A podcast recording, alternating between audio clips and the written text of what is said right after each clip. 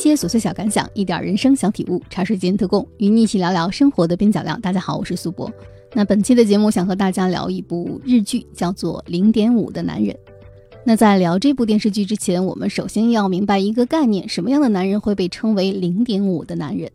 那零点五这个提法实际上是来源于日本二点五时代住房的这种概念。也就是说，由一个父母时代加一个子女时代，再加零点五单身亲人组成的共同居住的这种三代的住宅，叫做二点五时代住宅。啊，这个多出来的单身就被称为零点五。四十岁的丽华雅治从某一天开始就决定不再上班，而简居在家，每天就玩着第五人格，吃着妈妈做的菜，过着自由自在的宅男生活。然而，突然有一天，丽华一家因为自家的房屋老旧而决定改建。女儿一家也以此为机会，决定搬回来和父母同住。而借由这次二点五时代的住房改建，雅致开始了与家人越来越亲密的生活，重新回归社会。主人公丽花雅致是由饰演颓废男得心应手的松田龙平所饰演。他将雅致在职场受创之后的自闭、小心翼翼、敏感拿捏得恰到好处。在松田龙平的诠释下。雅芝这位宅男并不让人生厌，反而有一点想要让人呵护的可爱。假如你对日剧有一点点了解的话，其实松田龙平在《零点五的男人》当中饰演的这个社恐宅男这种角色，说起来一点都不算新鲜。再往前论相似度的话，前面还有一部生田斗真出演的《我的事说来话长》。那同样的这种类型，再往前翻找的话，还有英泰出演的《鸭子和野鸭子的投币式自动存放柜》，以及高良健吾所出演的《横道世之介》。在我看来，这几个男人身上都有一个共同点：他们对于不奋斗的人生，其实并没有感觉到焦灼和难受。真正对他们的这种状态感到难受的，可能只是家人、路人、别人。对于他们自己来说，无所事事，或者是选择打游戏、睡觉、啃老，都只是一种活法。对于无所事事、无所作为这件事，在我们这个国度，可能通常大家提到的话，就会感觉到焦虑，因为人们更习惯于那种出生就得画好起跑线，从小拼搏到大，不奋斗勿宁死的这种上紧了发条式的人生。所以两相对比一下，就有一个问题可能直击我们的灵魂，也就是说，什么都不做的这种人生，真的值得让人焦虑吗？从松田龙平所饰演的丽花雅治身上，我们可以看到，在令和年间，日本人，尤其是年轻的日本人，不再谋求上进的这种情绪，比平成时代或者是昭和时代更加泛滥了。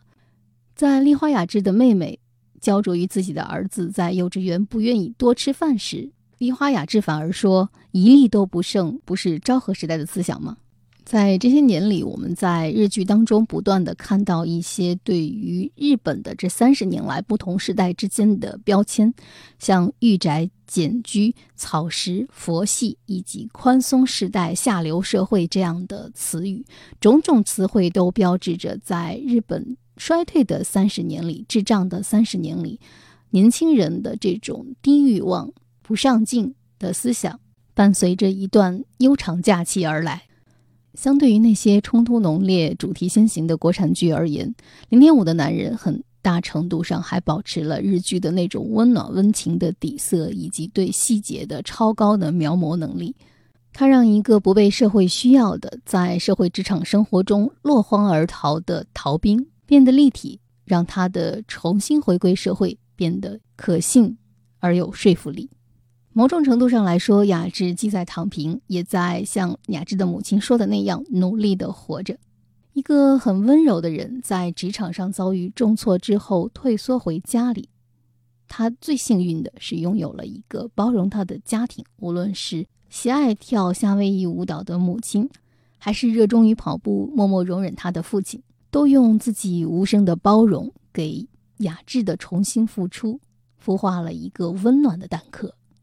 那在博主毒舌电影讨论《零点五的男人》这部电视剧的文章当中，他提到了一个说法，我很认同，那就是当这个社会崇尚内卷的时候，那些掉队的人，我们应该怎么看待他，怎么鼓励他们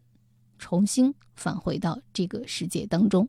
零点五的男人》这部剧集非常的短，它只有五集，每一集都有一个自己的小标题。第一集是跟家人之外的人说话，第二集是白天出门，第三集是骑电动自行车，第四集是请吃冰淇淋，第五集是工作。从宅在家到工作，只用了短短五集的时间。在这部剧集的最后，雅致不但找到了一份临时的工作，还为自己树立了一个职场的目标。他想像自己喜欢的人一样，成为一个幼稚园的保育员。这部戏的导演冲田修一在采访时说过，有很多到现在为止过着普通生活的人，突然无法工作，或者出现在社会上无法生存的事情。我也十分有可能会变成这样，也有他们变成家人的时候。所以，与其把它描绘成病态，不如把它拍成电视剧，变成大家都很熟悉的故事。显然，导演并没有奇情化或者是妖魔化宅男这个群体，反而在很多时候，他用一个普通人的视角讲述了一个普通人的故事，让我们知道那些掉队的人，那些宅在家的人，那些因为各种各样的原因暂时的停下来的人，也是在十分努力的活着。那我觉得，在零点五的男人当中，这部剧里最珍贵的一点，就是他试图告诉人们，即使什么也不做，活着也是有价值的。在我们孤独、无助，甚至绝望和自闭的时候，还是有人能够说出“你不需要证明任何事，只要你活着，我们就很高兴”的这种人存在。对于雅致来说，是他的父母。可能对于绝望的、孤独的你来说，你也有你自己的亲人朋友，作为支撑你最重要的力量，为你说出这句话。那正如我前面所说，像松田龙平饰演的梨花雅治这样的角色，在日剧当中并不鲜见。那之前我好像在节目当中也提到过，《东京男子图鉴》的主人公佐东这个人，其实也是一个浑浑噩噩、吊儿郎当、游离于主流之外的一种。浪荡的社会人的形象，他在《东京男子图鉴》当中曾经说过一段我觉得很有趣的独白：因为地震而改变了思考方式。虽然大家都这么说，但难道大地震了，价值观就非得发生变化吗？就不能以轻松的心情活着吗？我还是和以前一样，沉重的生活就交给你了。我之所以在这里提到左东，就是因为想。和大家分享一下，在很多日剧当中都有这种游离于主流价值观之外的社会边缘人的形象。他们可能是社恐的、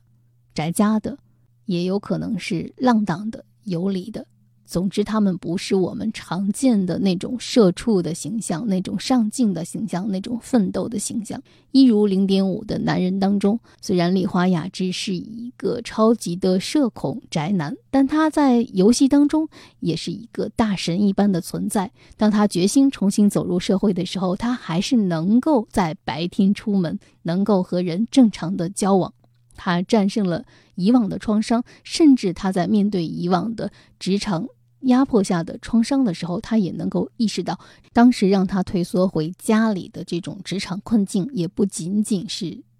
上司的职场压迫的问题，可能是整个日本大环境的整个日本职场环境的问题。那说到这里呢，我又想起了一部将近有三十年前的经典日剧《悠长假期》。在那部剧当中，我们大家都能够看到，在经济危机之后日本的样子，特别是迷茫的日本年轻人的状态。早在一九九六年，《悠长假期》的男主人公赖明秀俊就曾经说过：“人不必一味的不断向前冲，人总有遇到瓶颈，做任何事都不顺利的时候。碰到这种时候，不必一味的不断向前冲，就把它当做老天爷给你的假期，不必感到焦虑，也无需人费力气。”情况自然就会好转的。这部剧在当年创下了百分之三十的收视率，播出时万人空巷。那作为一部现象级的电视剧出现，一定是因为有着深刻的社会背景的原因，才能够给当时那个年代下的人们带来深刻的共鸣。悠长假期实际上是给当时很多迷茫的日本年轻人一个不再与社会的大规律、大走势硬杠的理由。不是因为那个年代的年轻人们不行了，没有斗志了，而是当时的社会大环境、经济环境太差劲了。许多人努力过了，卷过了，没有效果，所以选择了暂时的悠长假期式的躺平。然而，日本经济过去了三十年，在今天二零零三年的零点五的男人里，依然还是这种躺下来也没关系，不必太过焦虑的论调。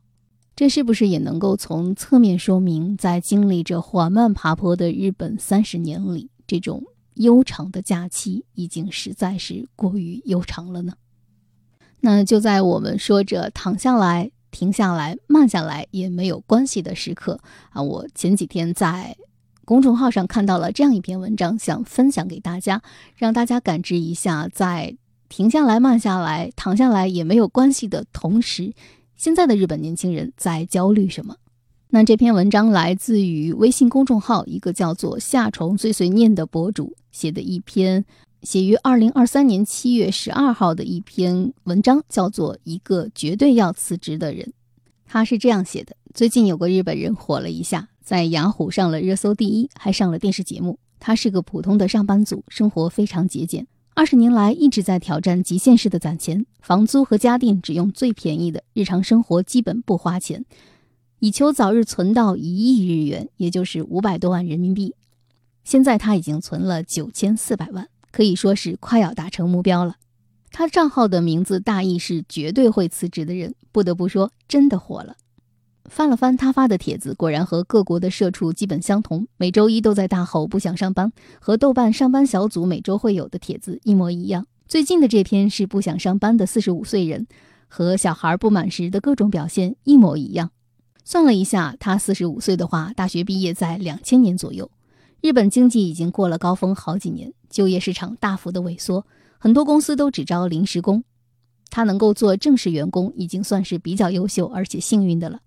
也正是因为如此，即使他所在的环境有毒，也不敢贸然辞职，害怕找不到下一份正式员工的工作。国内社畜常怒吼的写段子的另一大主题是投资亏钱了，基金大跌，他也如此。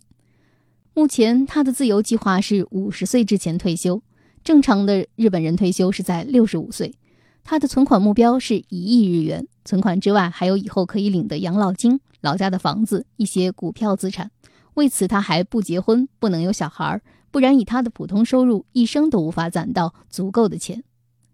因为工作时间长，工作太痛苦压抑，他没有精力开拓出别的收入渠道，也没有什么爱好，完全靠着极限模式下的攒钱来完成自由所需要的资产积累。他经常用积分来换取食品，让关注者们投票他吃什么，用百货公司的。兑换券来吃一顿好的，是他人生当中难得的一次小奢侈。他有了自由计划之后，每年的花销不超过三百六十万，也就是十八万人民币。打开账户，里面只放三百六十万，每年看着他花完，就能保证不超支。虽然自由计划是来自于很多欧美人的分享，大多数是有较高收入、有特殊技能的人、有一定投资能力的人拥有这种自由计划。他们通过自己的努力，让自己早日的财务独立，提早退休。而这几年，越来越多的上班族过着非常节俭的生活方式，用极少的花钱来达到这种自由的目标。夏虫碎碎念发现的这位一个绝对要辞职的日本人，是在用一种极限的压缩自己生活收支的方式，来努力的攒到一定目标数量的钱之后，才能达到自己随心所欲的所谓的那种自由的计划。可见，一个上了班的正常的日本社畜，也并没有比宅在家的丽花雅治快乐多少。那在这篇文章里，夏虫碎碎念为我们发现了一个在日本的正常的职场生活中过着极简生活的社畜的形象。他自称为一个绝对会辞职的人，而他辞职的目标是要攒够一定的金钱。他向人们展示了上班如此痛苦，但因为拥有自由的计划而不敢轻易的辞职。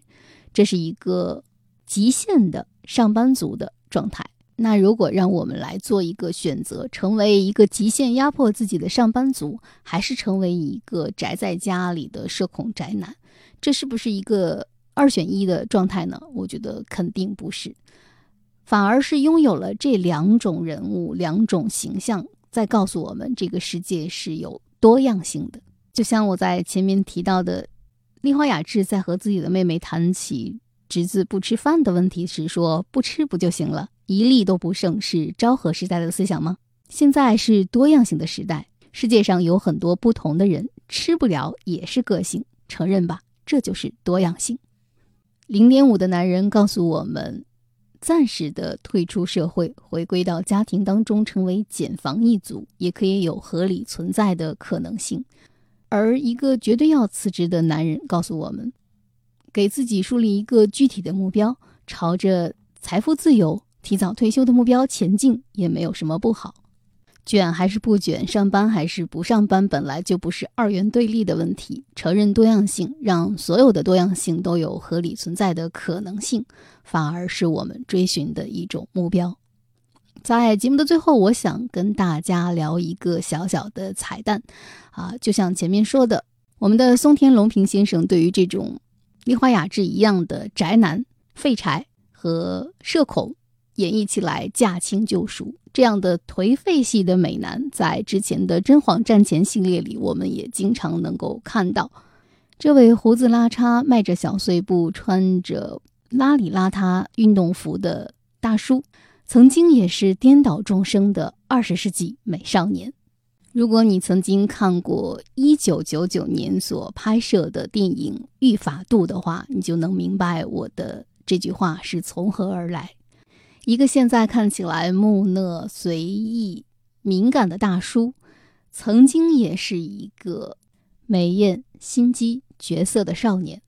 御法度》的导演大岛主在采访中曾经说过：“因为体会过与人组合的哀乐，经历过集团的聚散，回忆往事，想要拍这部电影。”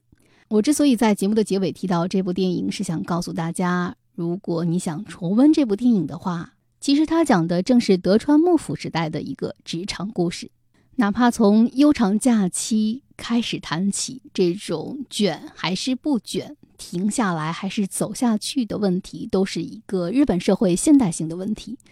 而当我们重温《御法度》当中关于武士时代的职场故事的时候，好像才能从其中追根溯源到真正属于日本文化下的职场文化。那说完了，因为松田龙平而强行联系起来的这个新的脑洞，关于日本的职场，关于现代人究竟应该卷还是躺的问题，我们就聊到这里。茶水间特供，与你一起对抗生活的枯燥与无聊。我是苏博，咱们下期见。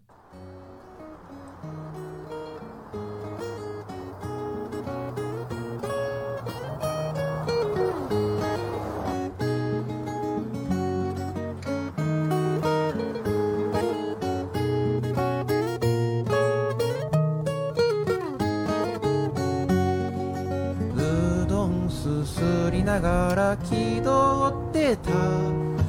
可愛いんだかダサいんだか嫌いになれない。